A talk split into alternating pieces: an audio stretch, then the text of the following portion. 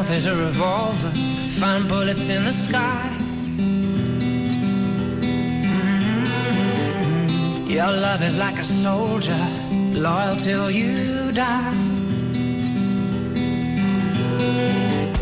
And I've been looking at the stars for a long, long time. I've been putting out fires all my life. Everybody wants to flame, they don't want to get burned. Comienza Mirada de Apóstol, un programa dirigido por el padre Miguel Segura.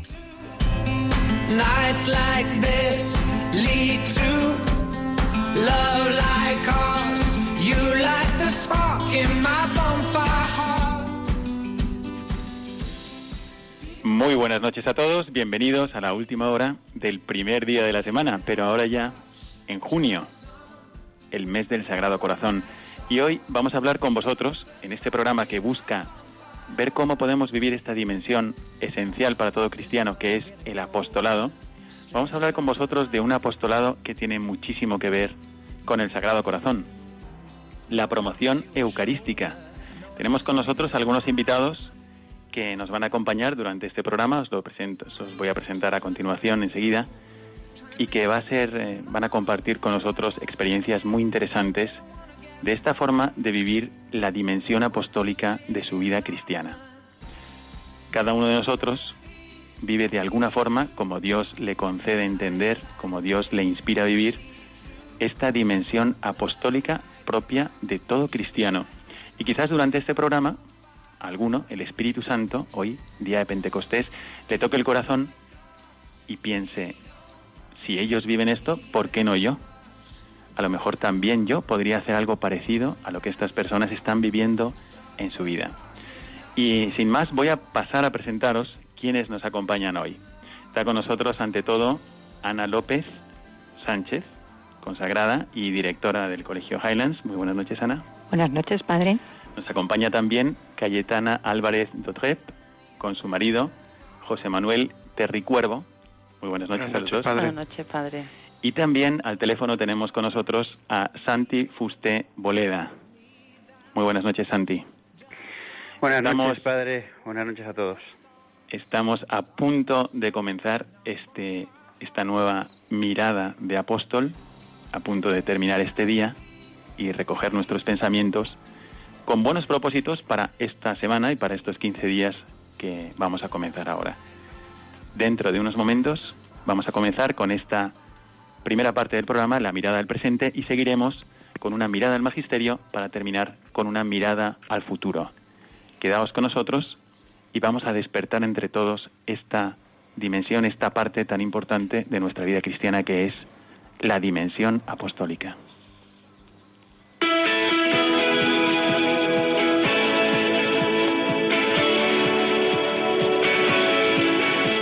Mirada al presente.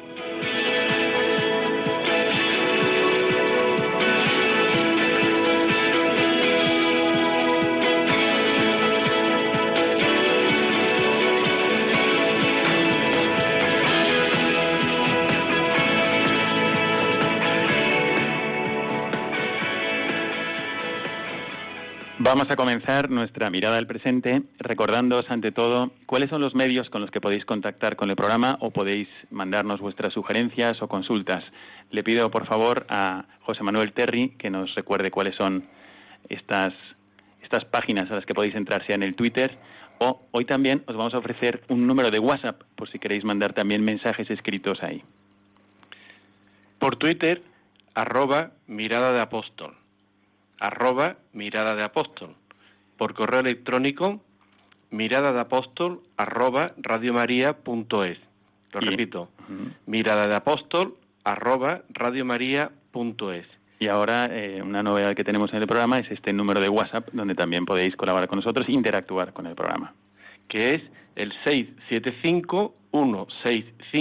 675-165-184. Os lo repito, 675-165-184. Muy bien. Quisiera comenzar este programa, antes de volver con nuestros contertulios, eh, haciendo memoria de un hecho precioso al que se refiere Monseñor Fulton Sheen. Y eh, seguramente lo conocéis, pero en un momento eh, antes de la revolución comunista en China, eh, el, uno de los sacerdotes fue agredido y fue encerrado en su propia rectoría. Y él mismo vio cómo los guardias comunistas entraban en la iglesia y tiraban por el suelo, bueno, saqueaban la iglesia y tiraban por el suelo las formas eucarísticas. Él sabía exactamente cuántas había, que eran 32. Y vio también por la noche desde su ventana como una niña, una niña normal y corriente, una niña china laica, se colaba evitando la vigilancia del guardia, entraba, en aquella época pues no estaba permitido tocar la Eucaristía con las manos, hacía una hora eucarística y después se arrodillaba y comulgaba con la lengua una de las formas que estaban por el suelo. Así, este sacerdote vio que la niña hizo esto todas las noches durante 32 noches, hasta que justo esa última noche fue sorprendida por los guardias que la agredieron hasta matarla. Esta anécdota, que es real, eh, fue leída por un joven, un joven estadounidense, que después fue Monseñor Fulton Sheen, un obispo muy conocido por eh, su predicación y por su santidad de vida. Y nos sirve a nosotros para comenzar em, esta reflexión sobre la promoción de la vida eucarística. O sea, nosotros también podemos dar un testimonio de amor por la Eucaristía y podemos acercar a las personas a la Eucaristía. Por eso, dejadme presentaros de nuevo a nuestros contertulios. Tenemos a Ana López Sánchez, que es eh, directora de un colegio donde se preparan muchos niños también cada año para acercarse a la Eucaristía o se promueve la vida eucarística de los niños. Muy buenas noches, Ana. Buenas noches, padre. Bueno, Ana tiene también una gran experiencia como directora de colegios en muchas partes, no solamente en España, en Chile, en Italia, aquí en España, en Valencia, en Madrid y también en México. En México también. Muy bien. Pues ahora vamos a hablar un poco de su experiencia, además de, ser directora de colegio, ah, en este caso de formación de los niños para esta vida eucarística. Y también está con nosotros un matrimonio, un matrimonio, como podríais ser muchos matrimonios que escucháis Radio María, Cayetana Álvarez Dotrep y José Manuel Terricuervo. Muy buenas noches a los dos. Buenas noches, padre. Bueno, ellos nos acompañan hoy porque uno de sus apostolados, tienen otros apostolados y Cayetana también es adoradora perpetua, si no me equivoco. así es, padre. Mañana por la mañana eh, tendrás que madrugar para Tengo mi, mi hora semanal en San Onofre de todos los lunes de 7 a 8 de la mañana. De 7 a 8, o sea, mañana lunes a las 7 tienes que estar allí, así que esperemos no desvelarte mucho. Y mm, además ellos como matrimonio llevan adelante la organización y la preparación de una hora eucarística semanal o eh, cada cierto tiempo eh, para promover la adoración eucarística y la cercanía con nuestro Señor en la Eucaristía. Así que nos van a contar también su experiencia. Y al teléfono tenemos a Santi Fusté Boleda. Muy buenas noches, Santi, ¿nos escuchas? Buenas noches, padre. Buenas noches a todos. Bueno, y Santi, pues tiene una experiencia, una experiencia particular, que él viene, él proviene del mundo financiero. Eh, Santi, si no me equivoco, eras director general de un banco suizo y por cosas que permite el Señor y por la acción de la gracia, seguramente, también nos va a contar, pues él dejó todo para dedicarse por entero al apostolado, pero especialmente a un apostolado de promoción de la Eucaristía. Y así ha ido abriendo adoraciones que han ido también cuajando en otras parroquias. Y me parece, ¿cuántas han sido, Santi? Me parece que ciento veintitantas. Sí, exactamente, 126 a 127, sí. Pues vamos a ver y vamos a hablar entre nosotros de cómo es posible que alguien que además no viene de una educación teológica ni de la vida de seminario, sino que viene del mundo, de repente Dios le toque el corazón y consiga ir abriendo, ayudar a abrir y promover 127 adoraciones en 127 parroquias diferentes. Quedamos con nosotros para, para profundizar en esta realidad. ¿no? Así que me gustaría comenzar también con la experiencia matrimonial de Cayetana y de José Manuel. A ver, eh, contándonos un poquito, ¿cómo es que se os ocurrió promover y qué es lo que hacéis cuando promovéis la adoración eucarística aquí en Sevilla? Pues nada, eh, a nosotros nos dieron el regalo, porque es un regalo, y de promover una adoración eucarística una al mes. Y empezamos en, primero en una parroquia y después de dos años de estar allí, pues tuvimos que cambiarnos.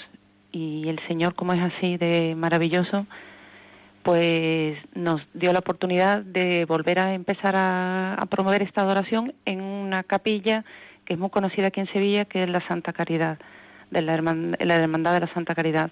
Llevamos un año con ellos y bueno, la adoración dura una hora, una vez al mes, es un miércoles en el que mediante cantos, meditaciones, pues estamos delante del Señor en paz, contemplándolo a Él, dejando que Él nos contemple a nosotros y de que sus gracias lleguen a nosotros. Pero esto surgió en vosotros porque podría haber surgido algún otro apostolado. Podríais estar pensando en hacer otras cosas y sin embargo, vosotros como matrimonio, mm, no sé, eh, dijisteis, bueno, vamos a hacer esto o nos vamos a apoyar en esto. ¿Por qué? ¿Qué es lo que a vosotros os inspira o por qué habéis elegido especial? ¿Por qué es importante para vosotros favorecer esta adoración eucarística? Bueno, yo creo que cada uno tiene sus razones particulares, ¿no? Mm, yo me siento muy bendecida por el Señor y, y siento mucho el amor de Él. Y entonces, eh, cuando tú sientes ese amor, tienes la necesidad de, de corresponder y no hay mejor correspondencia que alabarlo y adorarlo, ¿no? Y reconocerte amado también por él, ¿no? Y entonces eh, ese es nuestro mayor regalo y que queremos que otros también eh, experimenten en ellos ese regalo. José Manuel, ¿tú cómo ves a tu mujer viviendo esto? ¿Es importante para ella? ¿Cómo lo vives tú como esposo suyo? Porque yo siempre que voy a esa adoración, os veo a los dos, los primeros, juntos siempre, nunca he visto que faltéis sino que estáis ahí, ¿no? ¿Cómo lo vivís? Bueno, como ha dicho Cayetana, eh, en un momento dado se nos propuso, eh, sus motivaciones son más espirituales tal vez que las mías, eh, también es verdad que a todos nos llega una oportunidad de colaborar en, un apostolado de este tipo. Y, lo que hicimos fue no dejar pasar esa oportunidad. Y yo fundamentalmente, o sea, ella es el alma de, la adoración y yo lo que hago la apoyo, la apoyo en todo. Ah, muy bien. Bueno, pues luego nos hablaréis un poquito de cómo la preparáis y qué es lo que hacéis durante esta adoración, pero me gustaría preguntarle a Santi Fusté sobre la experiencia que él ha tenido y explícanos un poco, Santi, cómo se ha dado este cambio en tu vida. Tú estabas en otra cosa, tú estabas en el mundo, estabas en el mundo financiero, en el mundo de los negocios. Eh, me parece que en tu banco no habría una capilla donde todos pasaban adoración y tenían momentos eucarísticos. Entonces, ¿cómo es que te vino a ti esto? Y, ¿Cómo ha dado este vuelco tu vida? Si nos lo puedes contar. Bueno, en, mi banco, como en cualquier banco, eh, hasta hasta donde yo sé, capillas bastante bastante pocas. Este y cada vez que me preguntan acerca de, de la variación de mi vida, pues este el primer sorprendido soy yo, el primero que se asombra eh, soy yo de mí mismo. Eh, todo comenzó en una peregrinación a un lugar mariano y, y, bueno, pues estuve durante cuatro días este, pues mm, entendiendo que eso no era mi sitio, que, que eso no tiene nada que ver, que eso era una tomadura de pelo. Y un día antes de regresar a España, em, en una adoración eucarística, pues sentí algo muy potente, que no es otra cosa más que un amor muy fuerte, muy fuerte, muy fuerte en el corazón donde nunca más volví a sentir, he vuelto a sentir y a partir de ahí pues eh, más que por voluntad propia, sino porque supongo que Dios me, lo puso, me puso ese anhelo en el corazón, pues eh, decidí replicar aquella adoración eucarística que me tocó tantísimo pues en Madrid y así empezó todo. ¿Dónde comenzaste esta adoración en Madrid? pues a través de un sacerdote fuimos mendigando por distintas parroquias del centro de Madrid y, nos recibían como si fuéramos marcianos porque porque veíamos cosas rarísimas y, bueno pues en, en, una iglesia no en una parroquia regentada por una orden de religiosas pues nos permitieron eh, comenzar esas adoraciones una vez al mes porque textualmente me decían que allí era un barrio de gente mayor y que se morían con mucha frecuencia y que entonces pues que todos los días había funerales y que entonces no solamente nos podían dejar un, un día al mes, pero en realidad yo creo que había una gran desconfianza sobre quién éramos y qué íbamos a hacer. Y, eh, y todo empezó ahí eh, hasta que nos permitieron hacerlo semanalmente eh, todos los miércoles. ¿Y ha habido respuesta de la gente? O sea, también es, es posible que pensando en, cómo está el mundo, a lo mejor pensando en las necesidades de la gente, eh, pues es verdad que incluso gente buena que quisiera ayudar, una de las últimas cosas que se le ocurriría sería promover la Eucaristía.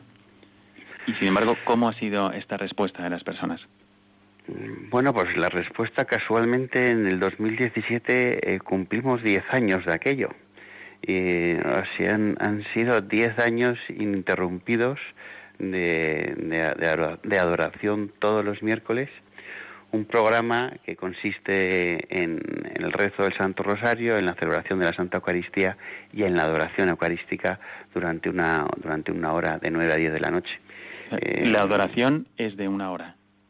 Sí. Y antes eh, tenéis la misa y antes tenéis un rosario. Exacto. Mm. Y la, la, Perdón. No, no, simplemente te iba a decir que yo recuerdo que cuando vi la adoración que habías organizado, eh, yo decía, bueno, además era el miércoles y coincidía con el fútbol en aquel, en aquel momento. ¿no? Y dije, bueno, a ver si a ver si alguien responde ante esto. Sí, la verdad, cuando cuando yo empecé con esto, porque claro, pues yo yo partía no, yo partía de cero o, de, o desde menos dos en, en, en, la fe católica porque era un auténtico desconocedor de todo ello. Y, recuerdo que cuando las religiosas nos, nos dejaron elegir un día de la semana, pues yo no sabía que el jueves era el, el día eucarístico por excelencia y, decidí eh, que fuera el miércoles, porque era una manera como de como de mantener el, equilibrio, la relación con Dios, porque el domingo iba a misa, el lunes pues todavía estaba medio flotando, el martes ya volvía otra vez a la tierra, otra vez al mundo de los negocios, y el miércoles ya mm, había desconectado profundamente. Y yo decía, pensaba, si la adoración la hacemos el miércoles, bueno, pues es como un puente entre domingo y domingo, porque en ningún caso creía que yo podía ir a misa todos los días. Y, esa fue la razón por la que elegimos los miércoles, sin saber que eso iba a durar 10 años y sin saber que los equipos de fútbol españoles pues iban a jugar muchas copas de Europa y, y, por lo tanto pues pues perdiéndome todos los miércoles europeos de fútbol, ¿no? Yo soy un gran aficionado a él. Sí. Bueno, pues me parece a mí, no sé cuál habrá sido tu experiencia, vamos a volver sobre ello, de los efectos que ha tenido esto en las personas, pero me gustaría preguntarle a Ana qué es lo que ella ha visto en las familias, en los niños, cuando de alguna forma a través de las actividades del colegio o actividades extraescolares, pues eh, se van acercando un poco más a la Eucaristía. ¿Qué efectos has visto en las familias, Ana? Efectos, padre, uno podría mencionar eh, uno, dos, tres, cuatro, cinco, seis, siete, inmensos, inmensos. Principalmente yo diría, eh, el primer efecto es poder mirar a los ojos de un niño, darte cuenta que ese niño está entendiendo algo que a todos se nos escapa y darte cuenta que la mirada de los padres empieza a ser renovadora. Ahí te das cuenta que, que la Eucaristía es mucho más allá que un simple dogma, es mucho más allá que, una simple fe. Es, eh, es vida. La Eucaristía es vida. Y los ojos, que son reflejo del alma, lo manifiestan. Entonces, eh, el primer efecto que yo diría es eh, ese efecto renovador, en donde la mirada se vuelve limpia y pura. Es verdad que también cuando me ha tocado trabajar en algún colegio, eh, se da cuenta uno de que hay una conexión entre no solamente recibir la comunión, sino entre la vida eucarística de un niño o de un joven, de, de una joven, y el resto de su vida. Ahí es como un vaso comunicante. Algo sucede Eso es como cuando uno se pone al sol, eh, te pones moreno. Si sales al sol, te pones moreno, no, puedes evitarlo. Pues lo mismo, cuando tú te acercas a la Eucaristía de alguna forma, en tu vida cristiana empieza a notarse un tipo de cambio. A mí me gustaría que comentarais, eh, todos los que estáis aquí, también Santi, si habéis visto en alguien algún tipo de cambio en su vida cristiana, si os han comentado que el hecho de acudir a esas adoraciones eucarísticas que promovéis, o el hecho de que una familia haya ayudado a su hijo a prepararse para la primera comunión, en el caso de Ana, les haya afectado en su vida cristiana. A ver, eh, Santi, ¿tú recuerdas a alguien que, no sé, que haya tenido como un crecimiento espiritual o que te haya comentado algún tipo de ayuda? Recuerdo varios casos y varias personas, eh, pero eh, sí me parece relevante que haya un denominador común entre todos ellos. Y, el inicio de, esa transformación o de ese cambio son las lágrimas. O sea, mm, se produce eh, lágrimas de gozo. La gente, la gente va a estar con el Señor, la gente eh, abre su corazón y, la respuesta inmediata, inmediata, este, son las lágrimas. Cuéntanos un poco, si es posible, cómo es que preparáis esta adoración, porque algún, tendrá algunos elementos, no sé, por ejemplo, a ver, entre quizás entre los dos, entre Cayetana y tú, eh, ¿qué es lo que soléis hacer para preparar la adoración que promovéis entre los laicos? Mm, yo creo que lo, que lo fundamental es la actitud primero nuestra, ¿no? la experiencia propia, que eso mueve, ¿no? el, testimonio. Y, y, yo creo que la primera que tiene que estar convencida que se va a encontrar con el Señor cara a cara, tengo que ser yo. Y entonces yo mm, lo leí alguna vez y me pareció fantástica. Es como cuando vas a ver a alguien muy importante, en este caso es Dios, pero para, para decirlo, o sea, Cristo resucitado, decirlo, o sea, convencerme, me voy a encontrar con Él, estoy deseando verte. Me quedan tres horas, me quedan dos horas, me queda una hora. O sea, yo soy la primera en que deseo encontrarme con Él cara a cara y, bueno y intentar transmitir a los demás lo mismo no de que todos juntos somos una familia y que en ese momento nos sentimos unidos como iglesia en torno al Señor que el Señor nos une nos une a nosotros nos une como familia nos une nuestros apostolados y salimos eh, con paz y, y con ganas de, de hacer lo que Él nos pida pero si yo soy un párroco que está escuchando este programa, por ejemplo, o, o por ejemplo alguien, si yo soy un seglar implicado en la parroquia que digo, bueno, es verdad, en, podría yo promover una adoración eucarística, pues también pensaría yo, a ver, ¿quién va a estar una hora delante de la Eucaristía cuando en realidad ahora los jóvenes, por ejemplo, no solo los jóvenes, todos nosotros, estamos teniendo un tipo de comunicación por WhatsApp o por mensajes donde lo más importante es casi la frecuencia y no el contenido, ¿no? Eh, ¿Cómo voy a lograr esto? Entonces, quiero preguntaros, Santi, eh, ¿qué aspectos externos habéis encontrado para facilitar este diálogo con el Señor que ayuden a las personas a acercarse, a estar durante una hora y que les vayan preparando? Porque poco a poco es verdad que una vez que has aprendido a orar, acercarte al Señor, a hablar con Él, entonces sí, es verdad que puedes estar incluso en silencio durante una hora o durante más tiempo, porque le necesitas. Pero, ¿qué elementos eh, lleváis adelante en vuestra adoración que ayuden a la gente a aprender a hacer adoración eucarística?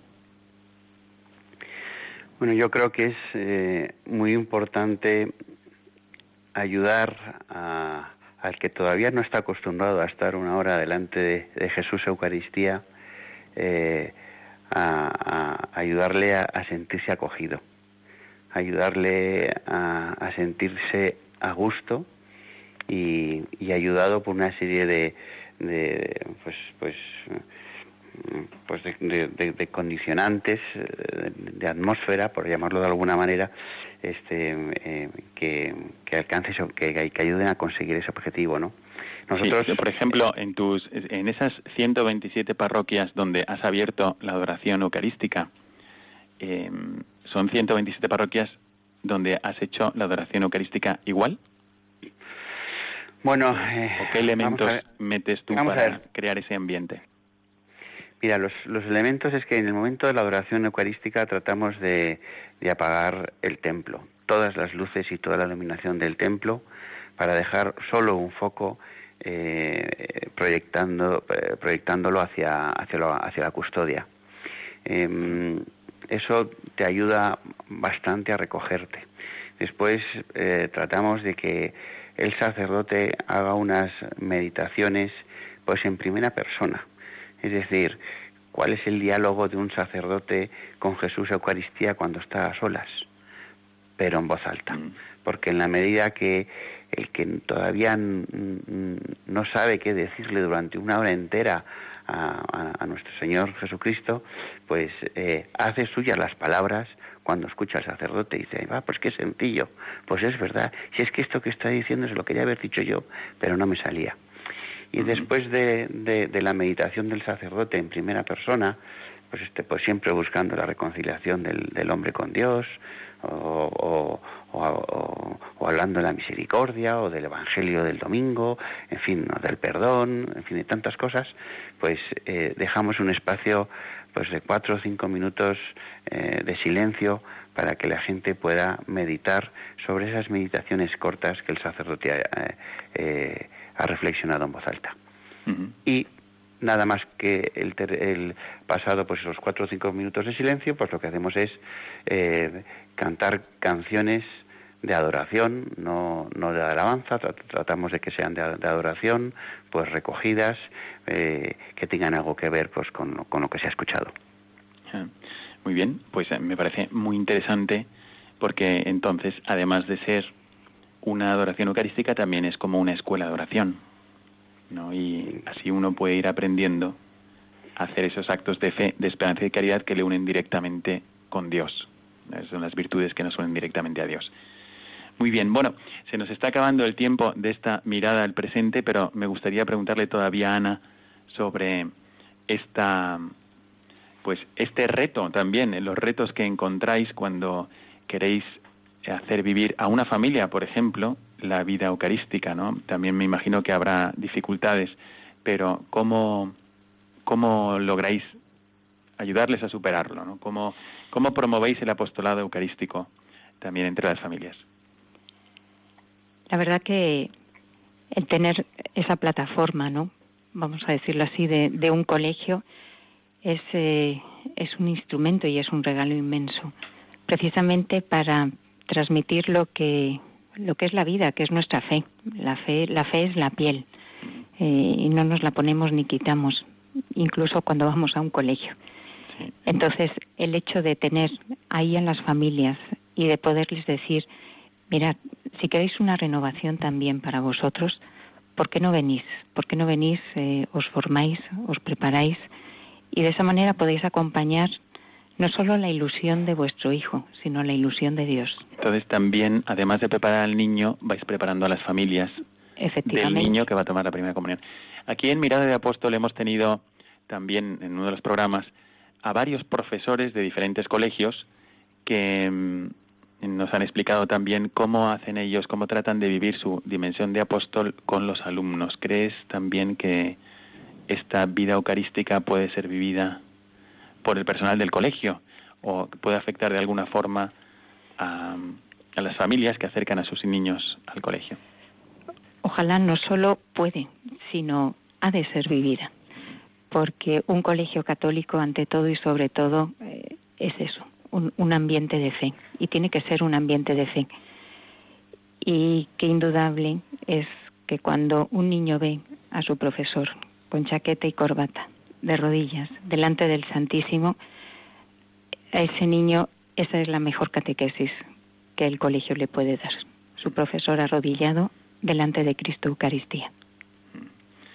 Bueno, pues este yo quisiera preguntaros a todos, voy a hacerlo también a Cayetana y a José Manuel, si este fuego interior o esta preocupación por, por mantener el fervor eucarístico de las personas que conocéis, de amigos, ¿esto siempre lo habéis vivido? Es decir, cuando erais novios, quedabais para ir a adoración o esto ha venido después? Porque quienes nos escuchen dirán, bueno, estas personas a lo mejor sus familias les llevaban a hacer adoración y, y resulta, no sé si era así. Mm, no, para nada, para nada. Entonces, ¿desde cuándo vivís este fuego interior? Yo creo que, que si analizamos la vida de cada uno, en mi caso, eh, hay un momento, hay un momento, un encuentro, porque siempre ha habido, o sea, tus padres te educan, vas a colegios religiosos, pero lo haces un poco como, como rutina, ¿no? Y hay un momento dado en que el Señor te habla y en ese ya no puedes decir que no.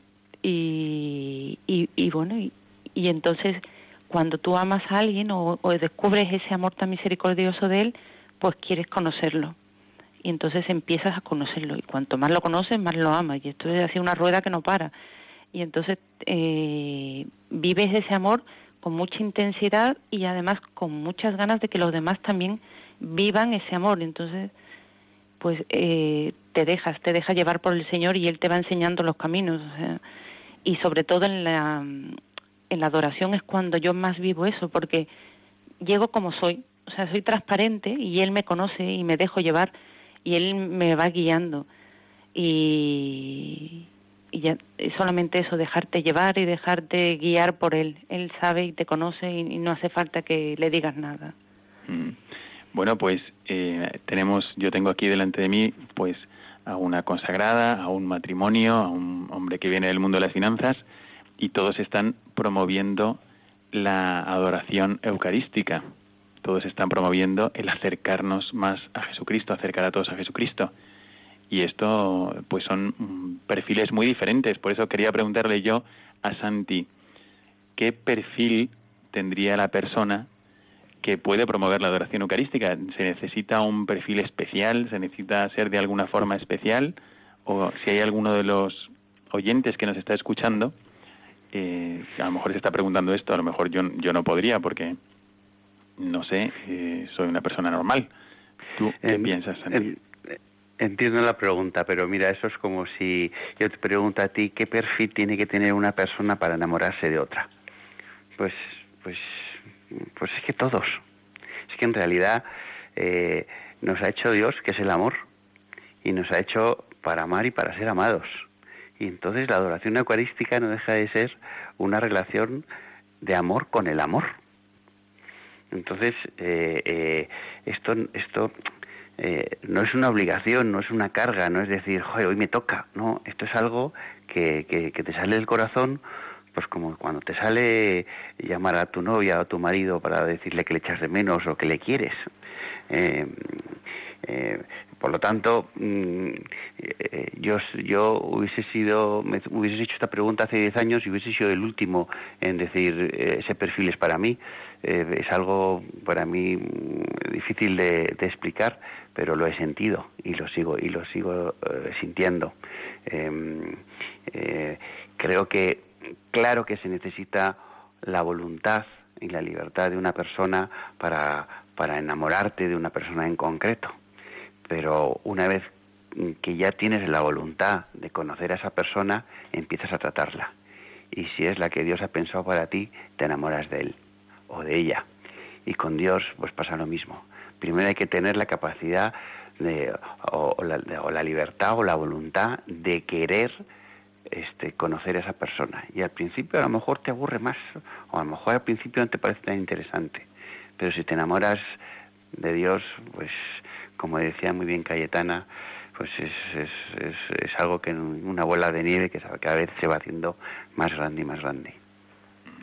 Pues vamos a terminar esta parte. Muchas gracias por esta respuesta tan interesante. Eh, recordando algo que me sucedió durante la Semana Santa. Estábamos haciendo las misiones en África, en Guinea Ecuatorial, y estábamos bastante cansados por haber pasado de pueblo en pueblo. Pero decidimos pasar la noche del Jueves Santo en adoración y hacer turnos entre nosotros. Solo que había una chica que decía, eso me parece una tontería. pídame otra cosa, pero ¿qué voy a hacer yo ahí de una hora delante de la Eucaristía. ¿Eso para qué me sirve a mí? Y eh, la verdad es que me lo pregunté yo también y dije, bueno, ¿qué gana alguien cuando se acerca a la Eucaristía? ¿Qué es lo que te da Jesucristo? Porque nosotros sabemos por la fe que de su plenitud recibimos gracia sobre gracia. Pero ¿qué es lo que tiene Cristo en plenitud? ¿Qué es lo que tiene Él? Y lo que tiene es amor. Tiene tanto amor, que es la fiesta que hoy celebramos, que el Espíritu Santo, el Espíritu de Cristo, es el amor hecho persona. Entonces, cuando tú te acercas a Cristo, de alguna forma lo que mejora son todas tus relaciones de amistad, todas tus relaciones de amor, salen ganando, todas las personas que te conocen y que van a tratar contigo salen ganando, porque gana pues tu marido, tu mujer, tus padres, tus hijos y tus enemigos también ganan, tus amigos. Entonces, esto es lo que da la adoración eucarística y es lo que hemos visto en las personas que nos acompañan hoy en esta tertulia sobre vivir la dimensión apostólica promoviendo la adoración eucarística. Así que vamos a pensar, son personas normales, son personas que podríamos encontrarnos en cualquier momento en la calle y están aquí y ellos han conseguido vivir este impulso de apostolado, de promover la Eucaristía. ¿Cómo podría yo promover un poco más la vida eucarística en mi familia, en mi parroquia, en mi colegio o en mi misma vida? ¿Cómo podría acercarme un poco más a Jesucristo? Vamos a seguir reflexionando sobre esto en la próxima parte del programa Mirada al Magisterio.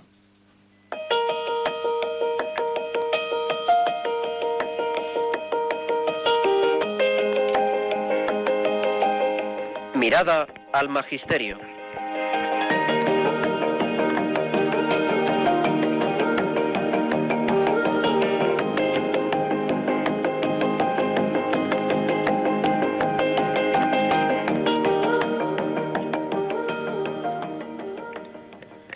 Estamos ahora comenzando esta breve pero importante fase del programa que es lo que hacemos los católicos para inspirarnos. Nos inspiramos en la palabra de Dios, nos inspiramos en la revelación de Dios, pero el magisterio nos la explica, nos la acerca, nos la sintetiza, la profundiza. Entonces es importante para nosotros, como cristianos y católicos, mirar al magisterio.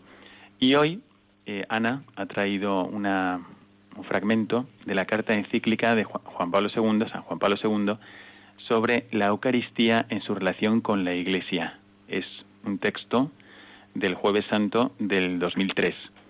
Vamos a pedirle a Ana que nos lea la parte que ha seleccionado y a escuchar las reflexiones que, que brotan de este texto. Dice el Papa Juan Pablo II en esta carta lo siguiente, es el número 6, el que había escogido. Con la presente carta encíclica deseo suscitar este asombro eucarístico. Contemplar el rostro de Cristo y contemplarlo con María es el programa que he indicado a la Iglesia en el alba del tercer milenio, invitándola a remar mar adentro en las aguas de la historia, con el entusiasmo de la nueva evangelización. Contemplar a Cristo implica saber reconocerle donde quiera que Él se manifieste, en sus múltiples presencias, pero sobre todo en el sacramento vivo de su cuerpo y de su sangre. La Iglesia vive del Cristo Eucarístico, de Él se alimenta y por Él es iluminada. La Eucaristía es misterio de fe y al mismo tiempo misterio de luz. Cada vez que la Iglesia la celebra, los fieles pueden revivir de algún modo la experiencia de los dos discípulos de Maús. Entonces se les abrieron los ojos y le reconocieron. La verdad quería resaltar especialmente lo que el Papa nos dice, ¿no? Que la Eucaristía, ante todo, se la debe vivir con asombro. Un asombro que es admiración, asombro que es sobrecogimiento, y el asombro también tiene ese, ese elemento de que algo nos supera, algo se me escapa. Veo, toco, pero se me escapa. Y eso es precisamente la Eucaristía. El Dios que gracias a Dios, gracias a Él, se me escapa. Y por eso surge esa actitud de asombro. Y por eso cada persona que se acerca a la Eucaristía, cuántos ejemplos, ¿no? De creyentes, no creyentes, han vivido esta sensación, que es experiencia, no solamente sentimiento. Por otro lado, el Papa nos señala también que el entusiasmo de la nueva evangelización tiene un camino. Este tercer milenio que él nos abrió en su pontificado tiene un camino. Creo que el tercer milenio es esencialmente y primordialmente cristocéntrico. Es el rostro de Cristo, como nos decía bien Benedicto XVI. Nuestra fe no es un conjunto de normas. Nuestra fe es la adhesión a una persona. Y la adhesión a esta persona, aquí, en su presencia eucarística, tiene ese camino efectivamente de evangelización. Cristo, Eucaristía y evangelización es lo mismo. Porque cuando uno ama, uno es fecundo. Y la evangelización es la otra palabra de la fecundidad. Es la fecundidad llevada a su máxima expresión. Y luego también me encanta cuando aquí dice, contemplar a Cristo es después irle reconociendo en sus múltiples presencias. Pero hay una de ellas, la Eucaristía, que es misterio de fe, es decir, es un don. Ponerse delante de la Eucaristía y acogerla con espíritu de fe es un don. Pero cuando uno recibe este don y lo acoge, toda la vida y todo uno es luz, es luz. Entonces ahí como los de Maús se nos abrirán los ojos y le iremos reconociendo en esas otras maneras en donde Él se nos presenta. Esta reflexión de Ana me hace, me hace recordar una experiencia también de este verano que tuve con los jóvenes en Cracovia, cuando estábamos con el Papa Francisco, porque recuerdo que hablando con varios de ellos, el momento más, pues más entrañable había sido el de la adoración eucarística que tuvimos en silencio eh, con el Papa, eh, teníamos encendidas las velas y tuvimos un momento de reflexión en silencio con alguna ayuda musical y después en silencio. Y, recuerdo también que esto mismo se había repetido ya con Benedicto XVI cuando vino a la JMJ en Madrid. Entonces, es verdad esto. Cuando uno se acerca a Cristo, hay, hay un efecto en el interior que es la paz que te produce el Señor. Y efectivamente, como dice Ana, eh, reflexionando sobre el Santo Padre, pues te conviertes de alguna forma en luz. Tenemos que pasar al siguiente texto. Le pido a Cayetana, por favor, que nos lo lea. Y tenemos ya muy poquito tiempo para pasar a la siguiente fase del programa, que es mirada al futuro. Pero antes vamos a reflexionar sobre este texto. El Papa Juan Pablo mm, sobre la Eucaristía habla sobre su efecto de redención. Este aspecto de caridad universal del sacramento eucarístico se funda en las palabras mismas del Salvador, al instituirlo no se limitó a decir, este es mi cuerpo, esta copa es la nueva alianza en mi sangre, sino que añadió, entregado por vosotros, derramada por vosotros. No afirmó solamente que lo que les daba de comer y beber era su cuerpo y su sangre, sino que manifestó su valor sacrificial, haciendo presente de modo sacramental su sacrificio, que cumpliría después en la cruz, algunas horas más tarde para la salvación de todos. Mm, ¿Qué, te, sugiere este texto del Santo Padre? bueno, a mí, yo cuando contemplo al Santísimo, eh, veo realmente que ahí está, ahí está contenido el cuerpo, la sangre, el alma y su divinidad. O sea, es todo.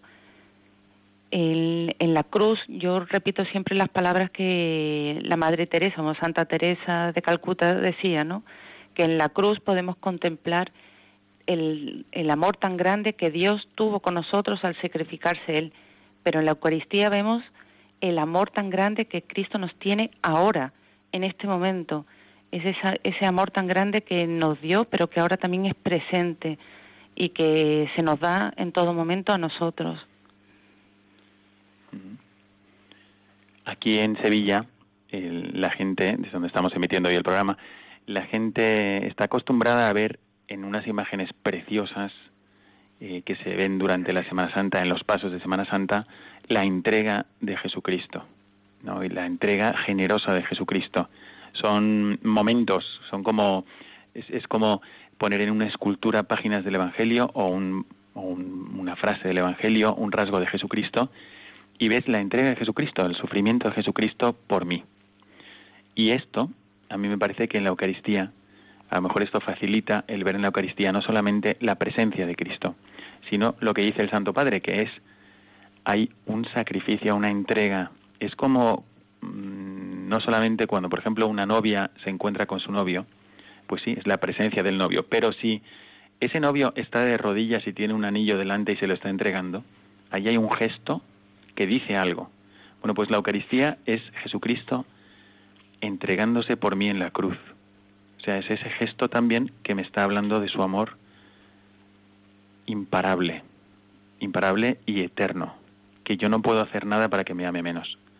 Entonces, esta, cuando uno aplica la fe a esto, es decir, cuando uno lo cree profundamente y se acerca al sagrario, y se acerca a la Eucaristía por ello, entonces no solamente es que yo estoy haciendo algo por Dios, no se ve así, sino que es que yo voy a ver lo que Él hace por mí, la actitud de Él conmigo. Lo veo como un enamorado que está de rodillas entregándome ese anillo y está enamorado de mí, de mi persona, de mi alma, pero también de todas las personas que voy a encontrar a lo largo del día. Así que la Eucaristía te da una potencia enorme para practicar también la caridad. Bueno, y quisiera también terminar leyendo este brevísimo texto porque se nos va el tiempo hoy de una manera muy rápida, eh, por si también Santi quiere comentar alguna cosa.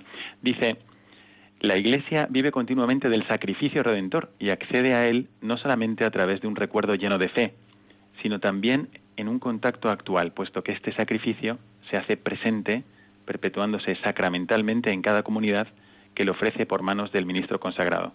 De este modo, la Eucaristía aplica a los hombres de hoy la reconciliación obtenida por Cristo una vez por todas para la humanidad de todos los tiempos.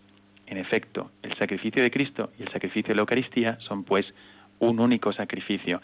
Quería preguntar a Santi esa unión que él ha visto entre la Eucaristía y la reconciliación, cómo ha llevado también la adoración eucarística a reconciliarse con Dios en la confesión. Pues trataré de ser muy breve. Eh, realmente todo esto es una maravillosa historia de amor. Y, el, y el amor todo lo puede. Y cuando uno está enamorado y está enamorado del, del amor, del amor primero de Dios, pues eh, como decías antes, uno tiene paz y uno, y uno ya no empieza a dar amor humano que siempre es interesado, sino que ya empieza a compartir el amor de Dios que previamente ha recibido. Y, al final, pues, pues eh, em, uno, uno, la, o sea, uno trata de, de, ir mejorando en su relación con Él, pues pasando por todo tipo de sacramentos y la penitencia es uno de ellos. O sea, es el volver a empezar, el volver a, dejar al hombre viejo y, empezar con el hombre nuevo. Mm, pues a través del sacramento de, la penitencia. Muy bien, pues esperemos que estas reflexiones os hayan ayudado de alguna forma a valorar todavía más el sacramento de la Eucaristía. Tenemos que dejaros y antes de comenzar la tercera parte de Mirada al futuro, vamos a leeros el número al cual podéis llamar telefónicamente si queréis colaborar o si queréis sugerir algo o hacer alguna pregunta interactuando con nosotros en el programa. Le pido por favor a, José Manuel que nos lea el número. El número es el 91 00 59 351. Lo repito, 91 00 59 351. Muy bien, dicho esto, nos vemos a continuación en la tercera parte del programa, Mirada al futuro.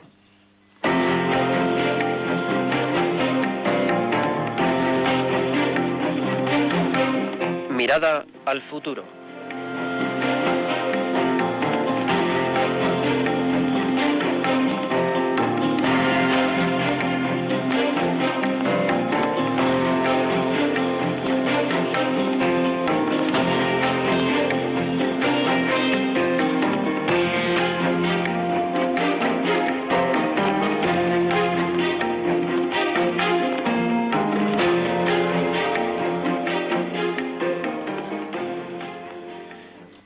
Estamos comenzando esta tercera parte de nuestro programa, la parte titulada Mirada al futuro, donde después de haber reflexionado sobre los, ejemplos, eh, las motivaciones, los hechos de algunas personas que promueven la adoración eucarística como parte de su dimensión apostólica, nos preguntamos si también nosotros de alguna manera podríamos hacer esto en el futuro cercano. ¿Yo podría hacer alguna cosa para mejorar mi vida eucarística? ¿Podría hacer algo para mejorar la vida eucarística de la gente que me rodea? A lo mejor sí. Y también tenemos que ver algunos eventos que van a pasar durante estos días, sea mirando el calendario eclesial o el calendario mundial o el calendario papal, donde yo podría de alguna forma actuar como cristiano y no dejar escapar esta ocasión. Entonces, a ver, Cayetana, ¿qué es lo que em, qué es lo que sugieres a nuestros oyentes para vivir esta esta dimensión? Pero antes de darte la palabra, vamos a darle la palabra a un oyente que está llamando, que es Sergio de León. Adelante, Sergio. Buenas noches, paz y bien y feliz gozo en Pentecostés. Muy buenas noches. Sí, intentaré ser breve, solo dos. Mm, este tema, bueno, lo que estáis hablando, fenomenal, haría para días, semanas, meses, años y siglos y milenios. Nada, rápidamente decir que muchas personas que se declaran no creyentes, lo cual es mentira porque todo el mundo cree, eh, encuentran una paz tremenda. Dicen que no rezan eso, pero que entran en una, en una iglesia que encuentran mucha paz. Y otras personas que me he encontrado así, que creo que ya son cientos, les digo, es un primer paso. Mm, todos somos caminantes. Entonces, digo, es un primer paso. Todos, bueno, pues todo el mundo debe dar un primer paso, un segundo, un tercero, un cuarto, etcétera.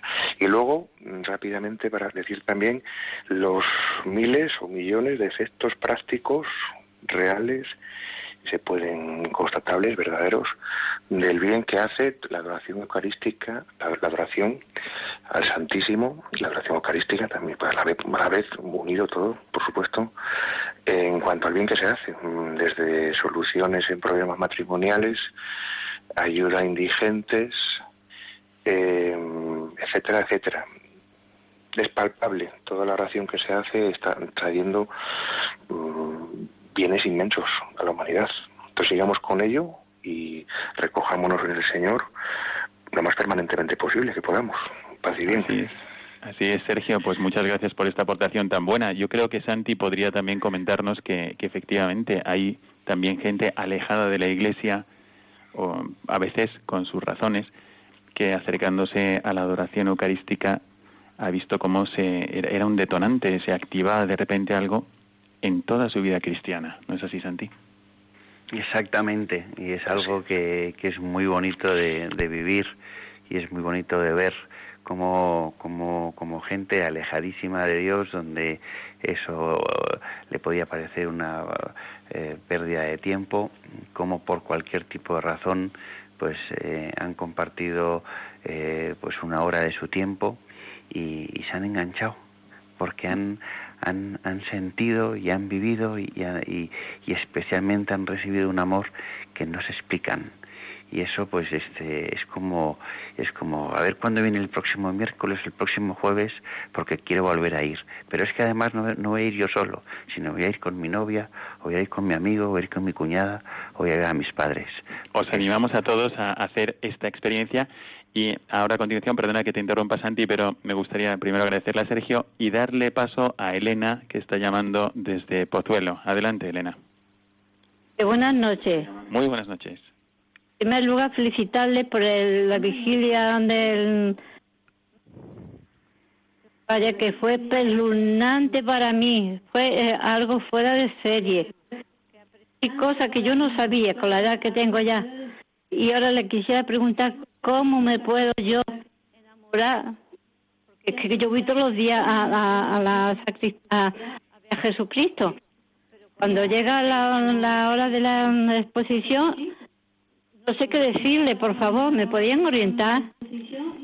Pues claro que sí, con mucho gusto. No sé si Ana nos puede hacer el favor. Tenemos más o menos dos minutos para responderle, pero mire, muy brevemente, el amor surge como surge siempre, pues por el trato, por el cariño.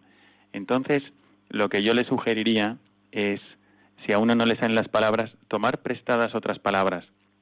¿Y cuáles? Pues las mismas que usaba nuestro Señor o las mismas que usaba la Virgen María para enseñar a rezar a Jesús, que son los salmos, la palabra de Dios. Entonces tome usted algunos salmos, aquellos que le ayuden más, aquellos que le hagan crecer en confianza. Hay unos salmos preciosos que nos ayudan, eh, pues, acercarnos a Dios haciendo actos de una gran confianza, de una gran fe, de un gran amor, con mucha sencillez, dígalos con mucha sencillez, y es Dios el que va a hacer que su corazón se enamore cada vez más de Él. Y además puede ser que nos ayuden también otro tipo de lecturas, por ejemplo, una muy, muy bonita, que es asequible y que es uno de los libros más leídos de la humanidad después de la Biblia, es si usted toma el libro cuarto el libro cuarto de la imitación de Cristo. La imitación de Cristo es un libro muy pequeñito, pero el libro cuarto habla de los diálogos del alma con la Eucaristía. Es un libro muy antiguo, es medieval, pero esos diálogos del alma con la Eucaristía del, del libro cuarto de la imitación de Cristo le a ayudar mucho para hablar con Cristo en la Eucaristía. Desgraciadamente se nos ha terminado el tiempo y tenemos que cortar el programa, pero quisiera agradecer de corazón no solamente a nuestros contertulios, especialmente pues a Ana por haber venido hasta aquí, a José Manuel, muchas gracias José Manuel, Cayetana, y también a Santi que nos escucha desde el teléfono y que ha participado como si estuviese aquí presente en Sevilla. Muchísimas gracias por haber estado con nosotros, pero también quisiera agradecer las aportaciones de Sergio y de Elena que han llamado y han estado con nosotros.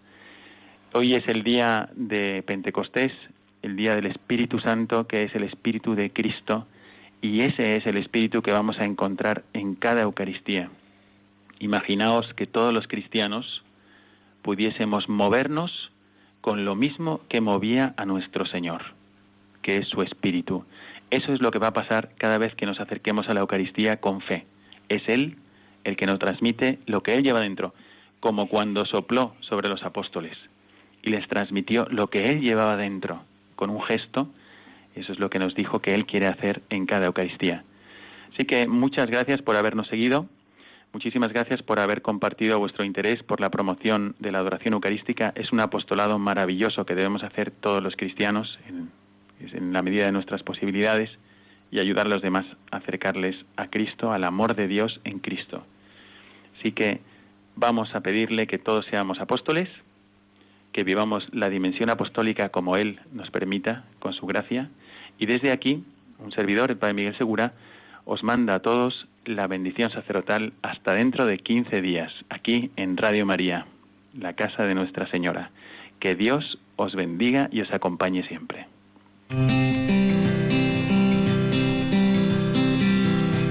Your mouth is a revolver, find bullets in the sky. Mm-hmm. Your love is like a soldier loyal till you die. And I've been looking at the stars for a long, long time. I've been putting out fires all my life. Everybody wants a flame, they don't want to get burned. Acaban de escuchar el programa Mirada de Apóstol, dirigido por el padre Miguel Segura. Nights like this lead to love life.